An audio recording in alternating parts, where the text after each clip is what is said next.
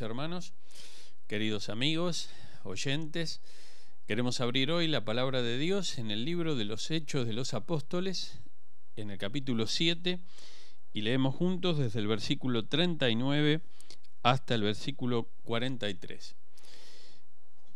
Hechos 7, versículo 39, dice así la palabra de Dios. Nuestros antepasados no quisieron obedecerlo a él, es a saber a Moisés, sino que lo rechazaron.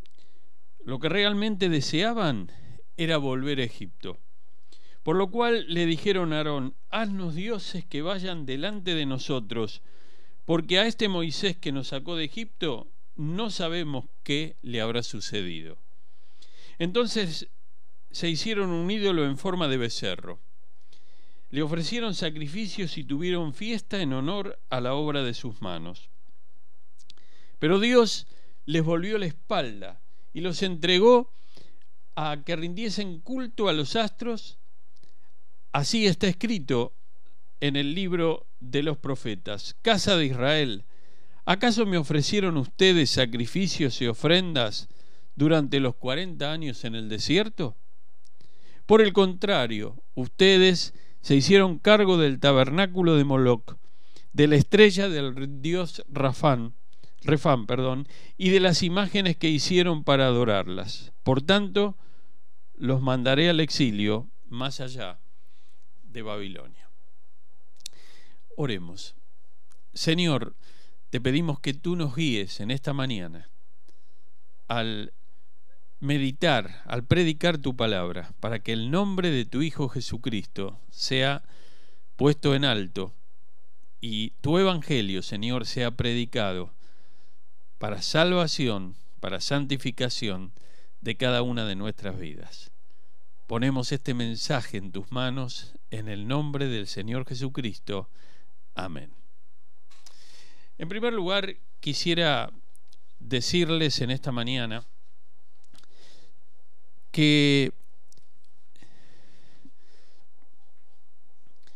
la situación que se presenta en este episodio que está relatando Esteban está haciendo una síntesis de la historia, pero aplicada a la dureza del corazón de los líderes del pueblo en su época, es decir, poquito después que Jesucristo había muerto en la cruz del Calvario, había resucitado y había ascendido a los cielos. En primer lugar, en este pasaje, conforme nosotros hemos leído, notamos el tema de la necedad del hombre, de la necedad humana. Y en primer lugar lo vemos porque estos antepasados del pueblo de Israel rechazaron la palabra de Dios. Y entonces leemos en el versículo 39, nuestros antepasados no, no quisieron obedecerlo a Moisés. Al no obedecer a Moisés, desechaban a Dios, quien le había hablado a Moisés, quien lo había eh, comisionado para que él hablara y para que él desarrollara su tarea y su ministerio ante el pueblo. Nosotros queremos preguntarnos en esta mañana, ¿cuál es el mensaje del Evangelio? Porque todo esto está relacionado con el mensaje de la buena noticia de Dios. Y lo vamos a empezar contestando o definiendo de la forma negativa. El mensaje del Evangelio no es un mensaje que nos dice cómo tenemos que mejorar el mundo. El Evangelio no dice cómo hacer. Hay gente que se cree que el Evangelio ha fracasado porque se supone que el Evangelio nos tiene que ayudar a que no tengamos más guerras, nos tiene que ayudar a que no tengamos más hambre. Y si realmente el Evangelio es aplicado, entonces se tienen que acabar todas las enfermedades, pandemias, epidemias, tiempos que estamos viviendo hoy en el mundo también. Otros piensan que el Evangelio tiene que ver acerca de las enseñanzas de Jesús, pero el Evangelio no es enseñar las enseñanzas de Jesús como hecho de eh, aumentar el conocimiento de la gente. El mundo no va a cambiar por aprender las enseñanzas de Jesús. No es que son malas en sí, pero el mensaje del Evangelio es mucho más profundo, va más allá. En esta segunda apreciación decimos que en realidad la educación el conocimiento no va a hacer que el mundo cambie. No es que está mal, lo he dicho varias veces a lo largo de estos años. Nosotros como cristianos evangélicos damos mucha importancia a la educación. Muchas de nuestras iglesias tienen escuelas, jardines de infantes, escuelas primarias, secundarias, y estamos también comprometidos con la enseñanza superior y la enseñanza universitaria. Pero no es la educación la que cambia al hombre y por ende no es la educación la que cambia a la sociedad, aunque parezca mentira. Esto no es el Evangelio.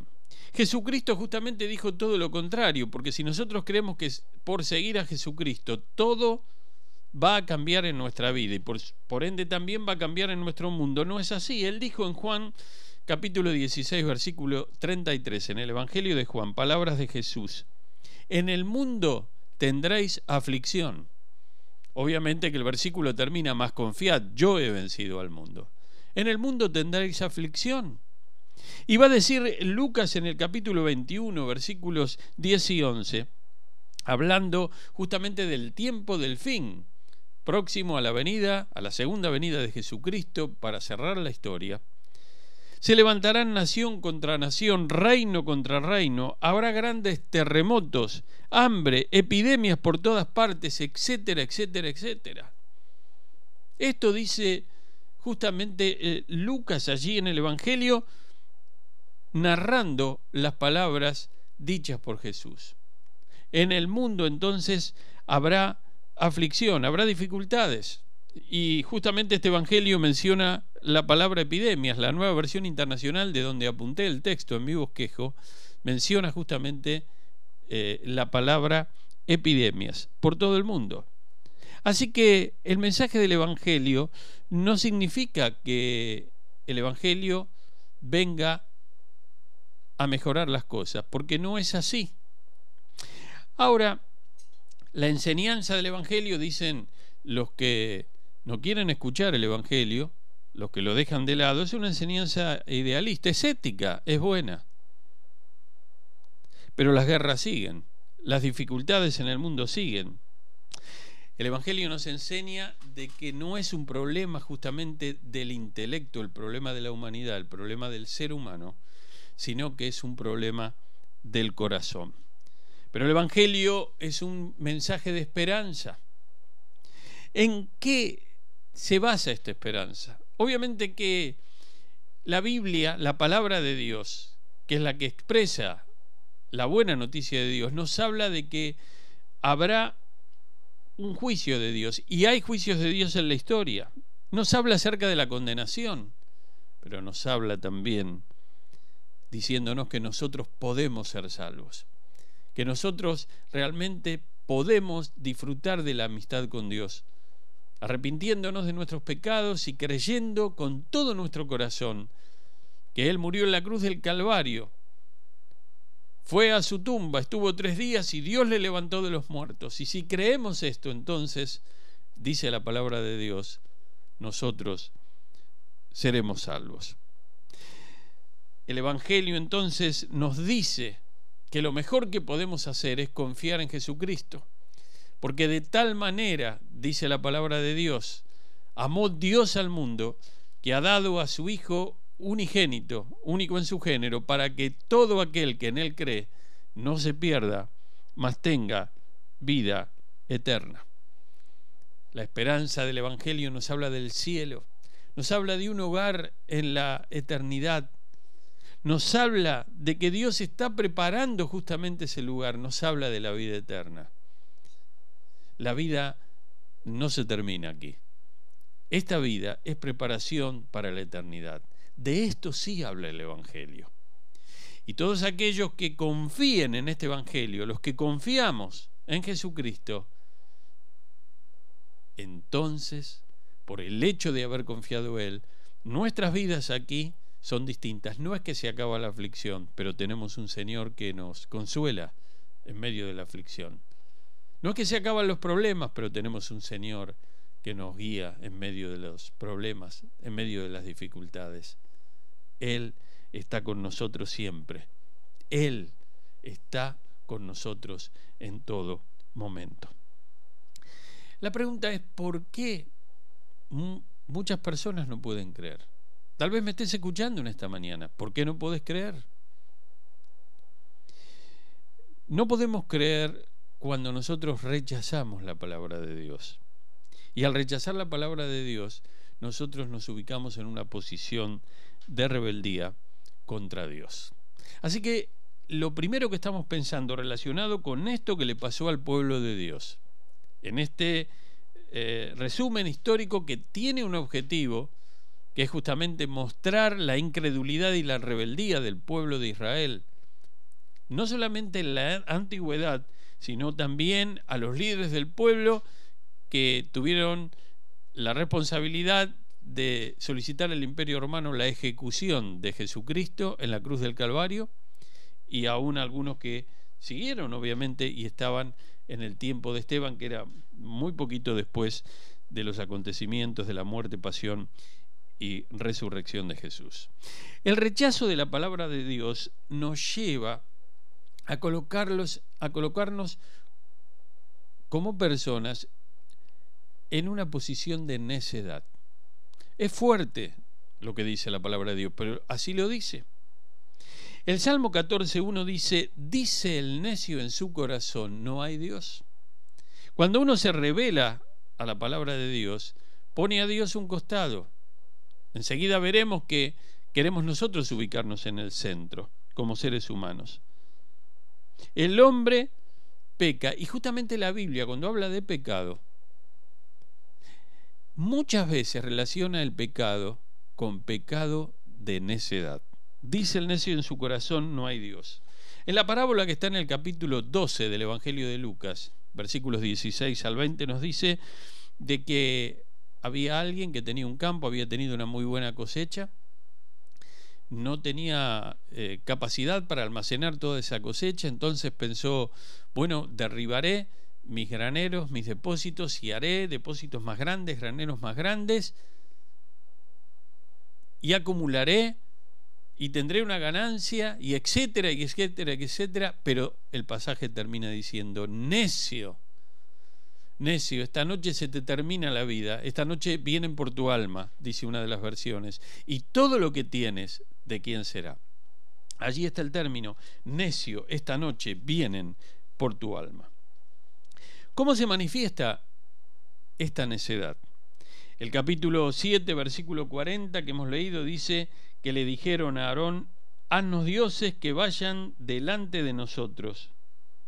Haznos dioses que vayan delante de nosotros, porque Moisés se había ido al monte Sinaí, a la cima del monte Sinaí, el Señor estaba dándole los diez mandamientos, él tardaba, y entonces sabemos este relato no solo por lo que está en este pasaje, sino también por lo que está registrado en el libro del Éxodo, no podemos saber qué le suceda. ¿Cómo se manifiesta? La necedad justamente se manifiesta en querer reemplazar a Dios, en querer crear un Dios para nosotros. Nosotros nos hemos puesto como hombres modernos y posmodernos en la tesitura de decidir nosotros qué cosas nos gustan de Dios y qué cosas no nos gustan de Dios. Y lo que no nos gusta, entonces queremos colocarlo a un costado y queremos crear un Dios, nosotros queremos crear un Dios a imagen y semejanza nuestra. La incredulidad. Haznos dioses. Esto es idolatría. Idolatría es todo lo que sustituye a Dios, pero en este caso concretamente eran un becerro forma de un, toro, de oro. Pero nos dice el Salmo 115 que justamente los ídolos no ven, no oyen, no sienten. Uno puede tener una eternidad pidiéndole algo, un pedazo de piedra, un pedazo de metal fundido, de madera, de lo que sea, y nada va a recibir. Pero lo más triste para el hombre de hoy, para el hombre postmoderno o post-postmoderno, es que al igual que el hombre del modernismo, al igual que el hombre de cada una de las épocas de la historia, cuando decide reemplazar a Dios, se queda sin nada. Se queda sin consuelo cuando lo necesita, se queda sin aliento cuando lo precisa, se queda sin alguien que lo guíe cuando está en necesidad. Porque realmente los dioses nada de esto pueden hacer. Ahora yo quisiera pensar cómo ellos llegan a esta situación. Y ellos dicen, no sabemos qué le haya pasado a este Moisés. No vuelve. Miren, la incredulidad lleva al rechazo de la palabra de Dios y el rechazo de la palabra de Dios lleva a la desobediencia, a la desobediencia de las leyes de Dios. La incredulidad. Pero también vemos en este pasaje que había un apuro, no podían esperar faltaba paciencia, porque cuando uno no está basado en la palabra de Dios, la palabra de Dios nos muestra a Dios, nos ayuda a conocer cómo Dios es, qué es lo que Dios piensa, qué es lo que Dios siente. Ellos estaban apurados, les costaba esperar en Dios, esperar a Moisés y esperar en Dios. Tal vez no habían aprendido lo suficiente a orar, pero Esteban les menciona esto a esta generación que tenía aproximadamente 1200, 1500 años, depende de qué cronología uno tome del Antiguo Testamento, con respecto a la anterior, a la que él menciona aquí, pero lo están leyendo, lo están, él toma como ejemplo lo que había pasado 1200, 1500 años antes de su época y lo pone como ejemplo a los que lo escucharon. Pero hoy nosotros lo estamos leyendo 2000 años más acá. Estamos casi a 3.200, 3.300, 3.500 años del episodio que está narrado en el libro del Éxodo y que está refrescado, inspirado obviamente por el Espíritu Santo aquí en el libro de los Hechos. Estamos ejercitados para esperar en Dios. Espera en Dios, salvación mía y Dios mío, decía el salmista en ti esperaré. Elevaré mis ruegos a ti, Señor. Oraré a ti. En ti esperaré.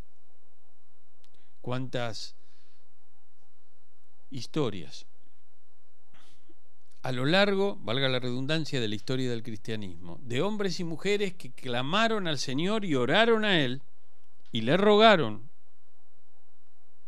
acerca de sus seres queridos, acerca de la salvación de sus hijos.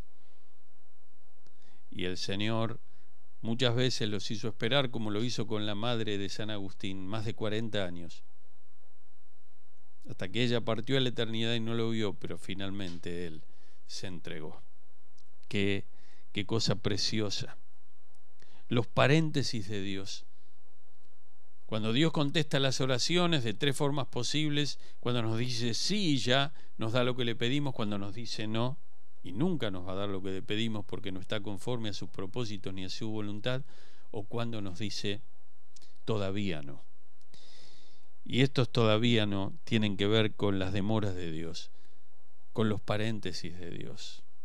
¿Cuántas veces llamamos al Señor y el Señor no acude inmediatamente? Así lo llamaban para que vaya, porque su, su amigo Lázaro, allí en Betania, hermano de Marta y de María, estaba grave, grave. Y finalmente la escritura dice de que él le dan informe de esto, le avisan y en vez de ir inmediatamente demoró dos días más. Un gran predicador. Alejandro McLaren en uno de sus mensajes titula un sermón sobre ese pasaje las demoras del amor. Aprender a esperar en Dios. Estamos en una pandemia. Llevamos más de 100 días de aislamiento. Nos damos cuenta que nos cuesta esperar. Nos damos cuenta que nos cuesta esperar. Hay una impaciencia y puede ser justa o no, pero la palabra de Dios nos enseña de que estos estaban apurados, estaban incrédulos, desobedecieron, dejaron de lado a Dios y habla de que tenían un deseo, haznos dioses. Fíjense, ¿no? El instinto religioso del hombre. Haznos dioses. Porque a este Moisés no sabemos lo que le pasó. ¿A quién seguís vos? ¿Cuáles son tus deseos? ¿A quién seguís vos? ¿A Jesucristo o a un hombre? ¿A Jesucristo o al pastor de turno? ¿A Jesucristo o a tal hermano o a tal hermana o a tal líder?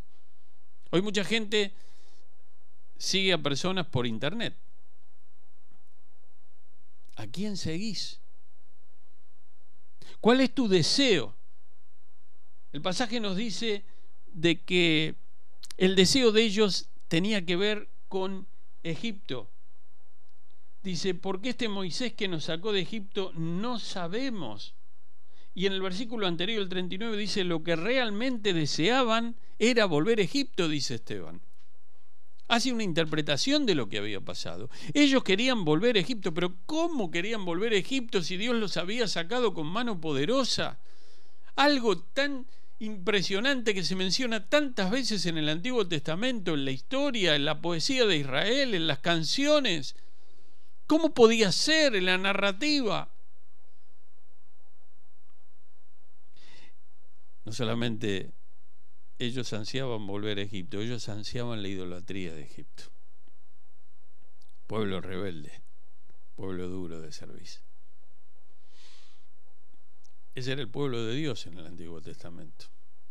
Nosotros, creyentes de un montón de etnias, también de la etnia de Israel, que confiamos en Jesucristo, somos el nuevo pueblo de Dios.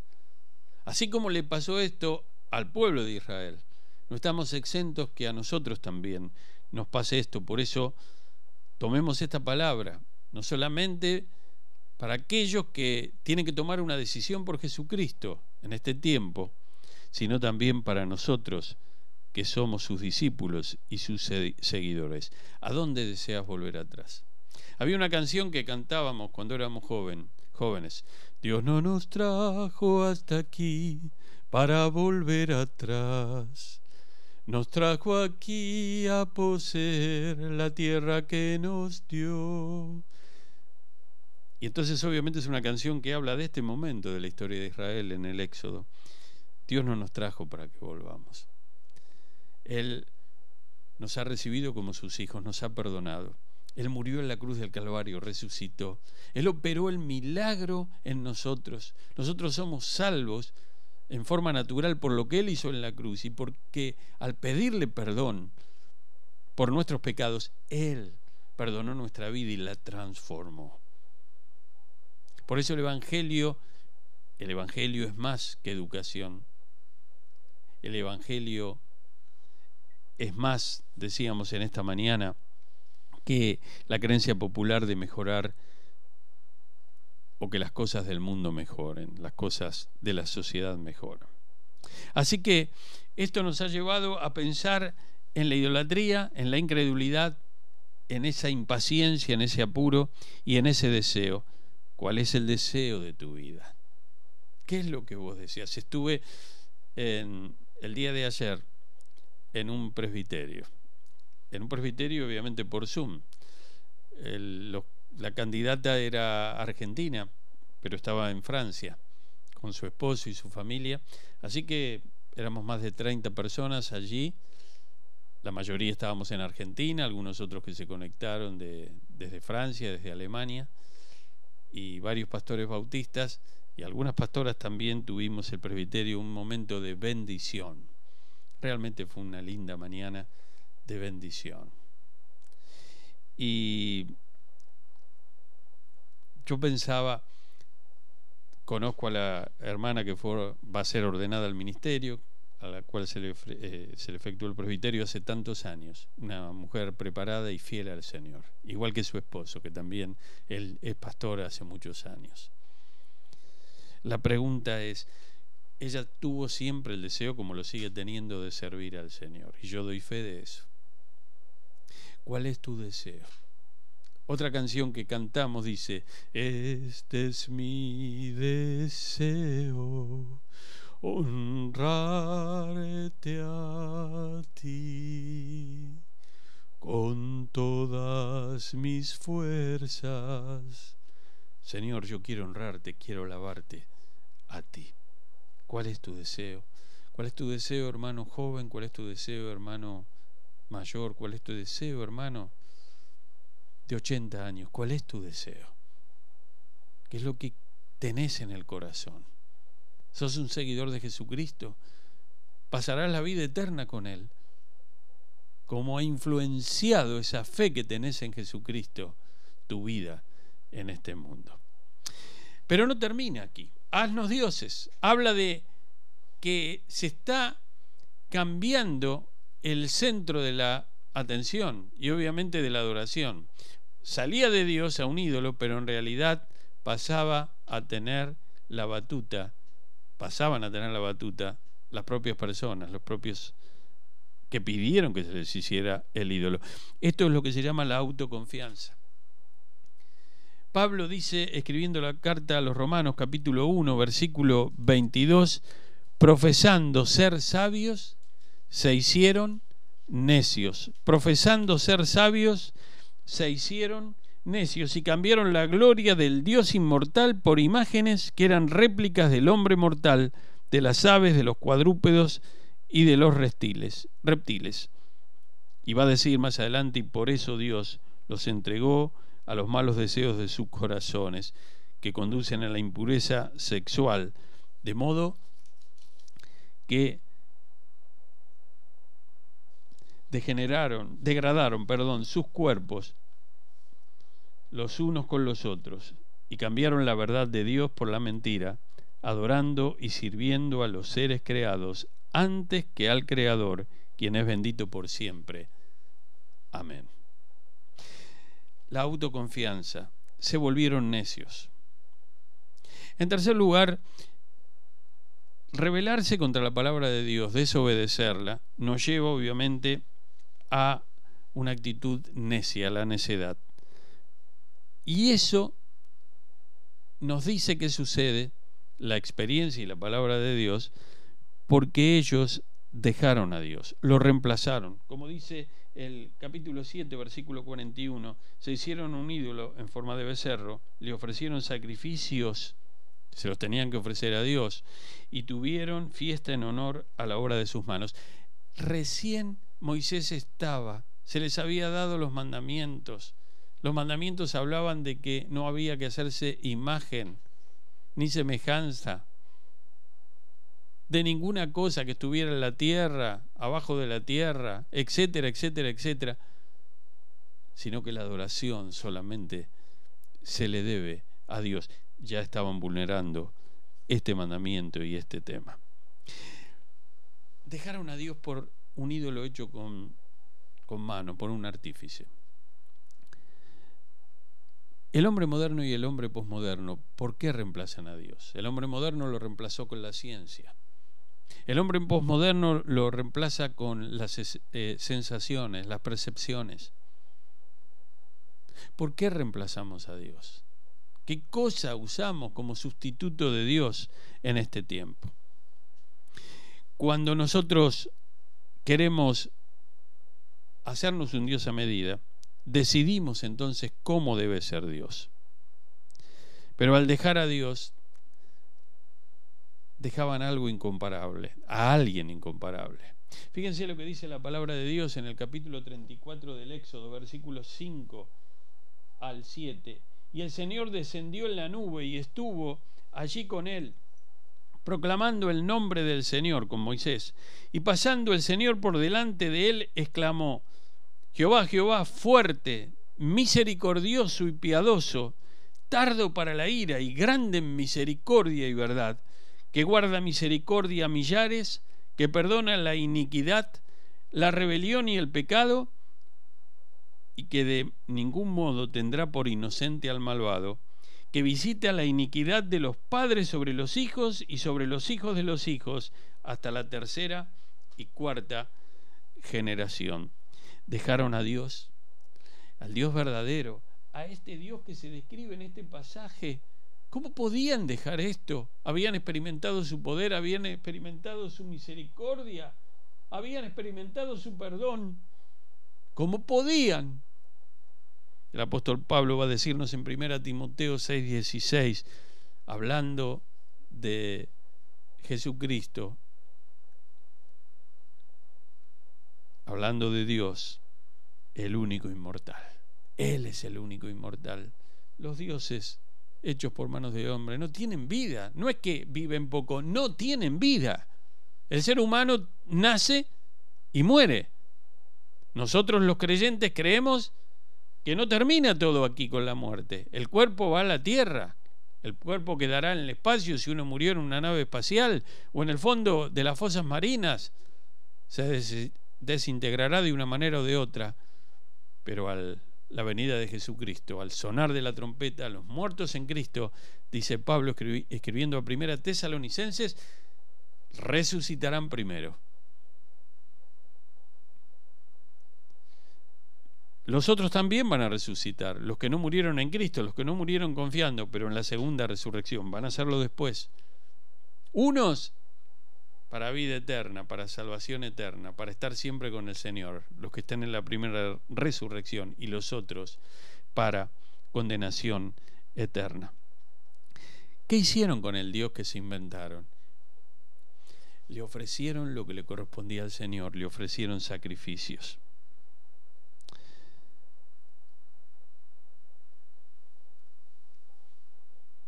Me hago el Dios a mi medida.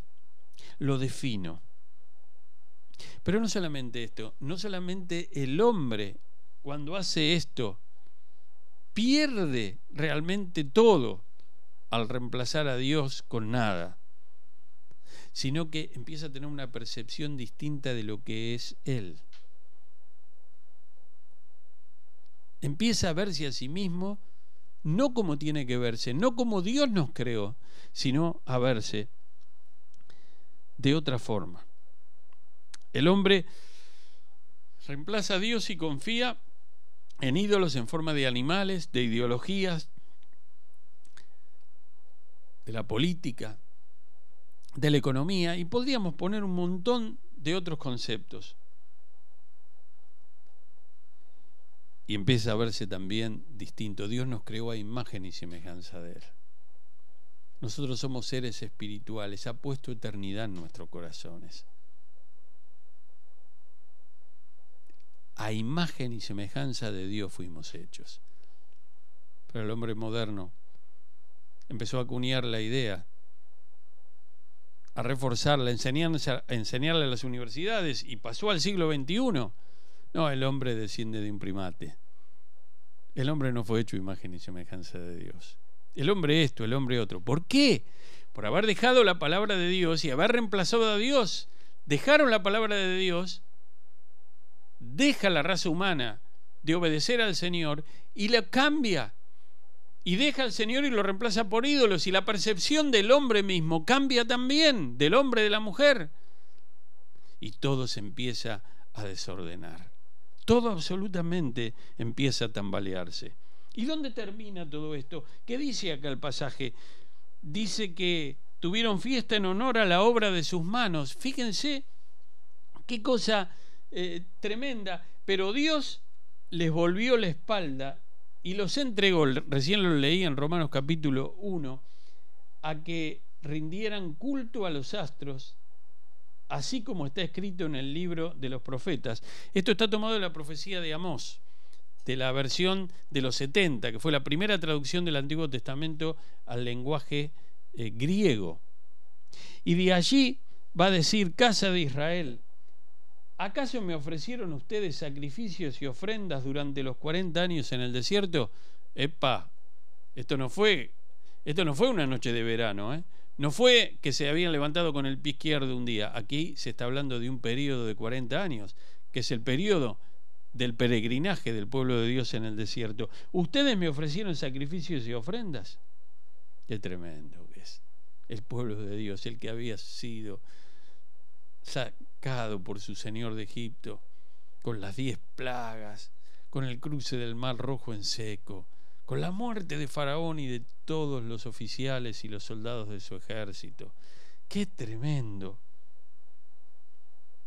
Por el contrario, ustedes se hicieron cargo del tabernáculo, pero no del tabernáculo del Señor, de Moloch, de la estrella del, del dios Refán y de las imágenes que hicieron para adorarlas. Qué tremendo, se mencionan estas estas tres cosas. Cuando habla de la estrella del dios Refán, está hablando de los astros, del sol, de la luna, de las estrellas. De esto finalmente se derivó la astrología.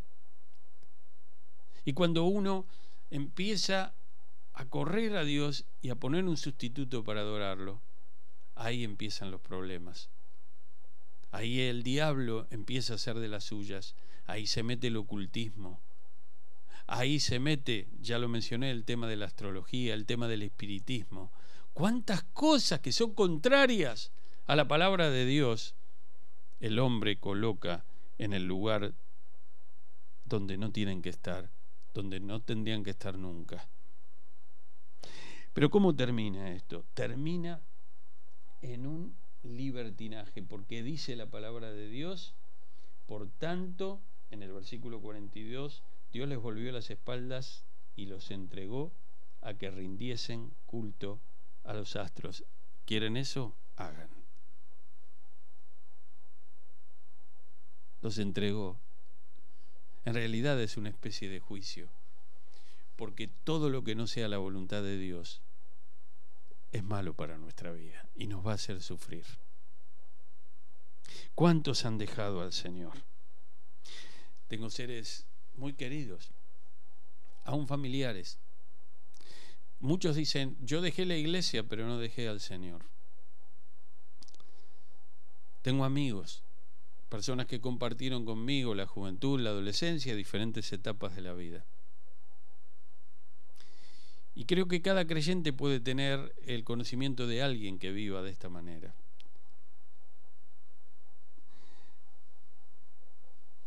¿Saben ¿Qué sucedió? Cuando las personas dejan la palabra de Dios.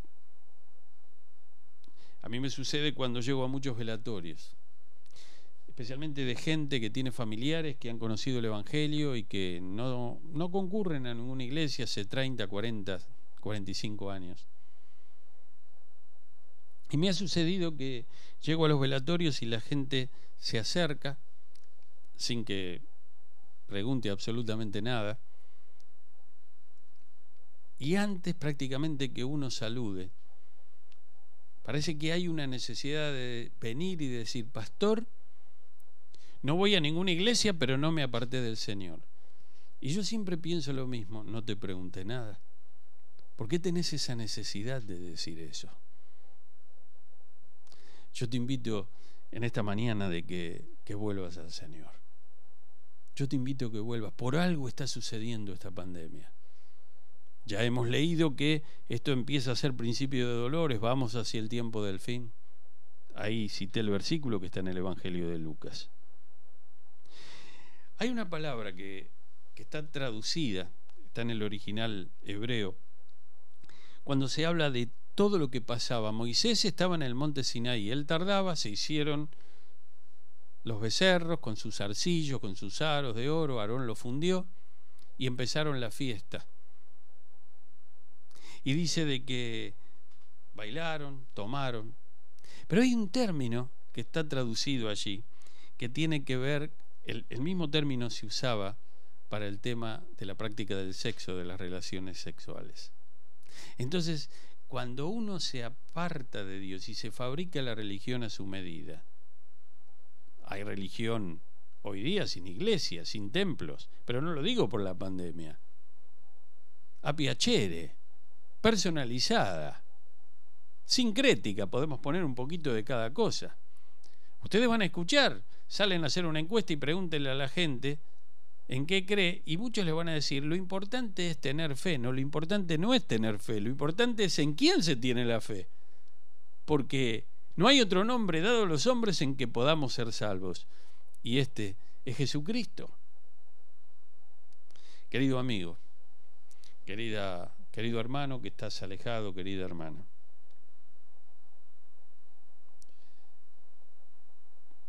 Es duro esto. Pero cuando dejamos la palabra de Dios nos alejamos de su voluntad, terminamos mal y, y terminamos no felices, terminamos angustiados. Terminamos desbalanceados. ¿Cuánta gente que, que está teniendo dificultades? Miren, hay, hay dificultades en la vida que se atienden con médicos, con psiquiatras, con psicólogos. A veces hay trabajo en conjunto con un pastor, un consejero espiritual. Pero hay temas, hay algunos temas que solamente, solamente se curan con el Señor.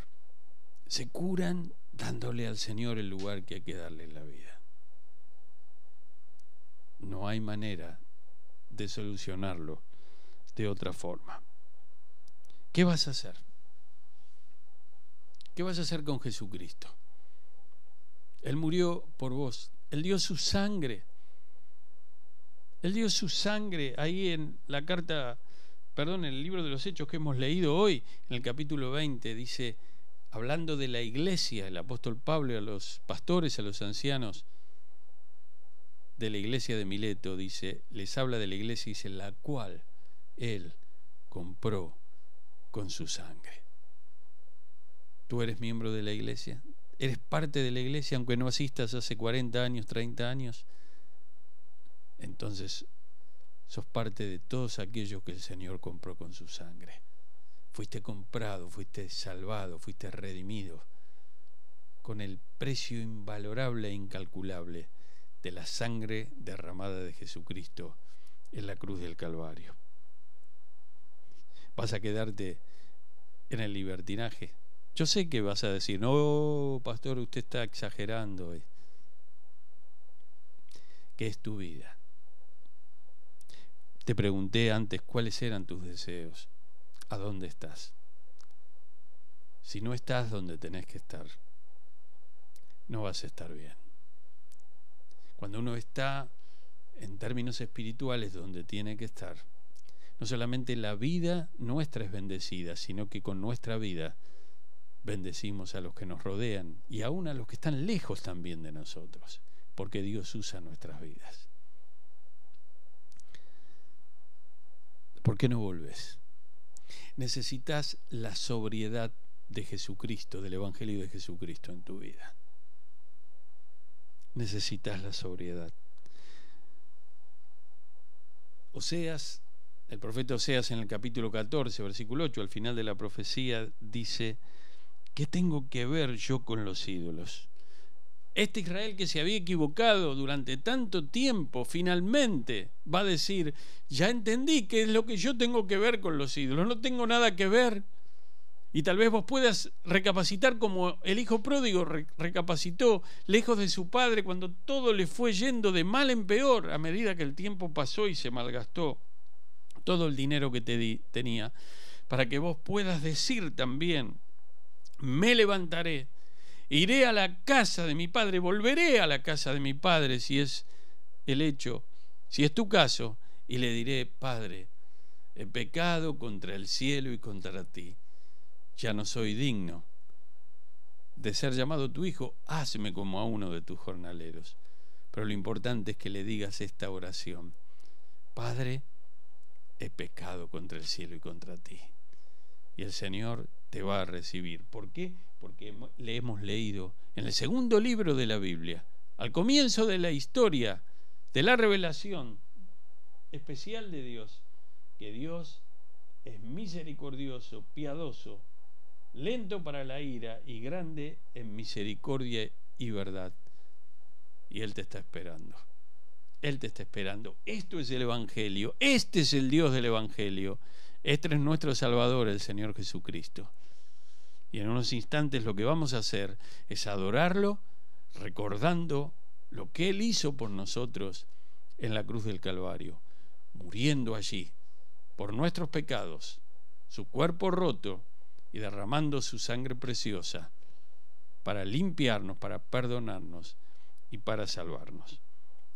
Que el Señor te bendiga ricamente.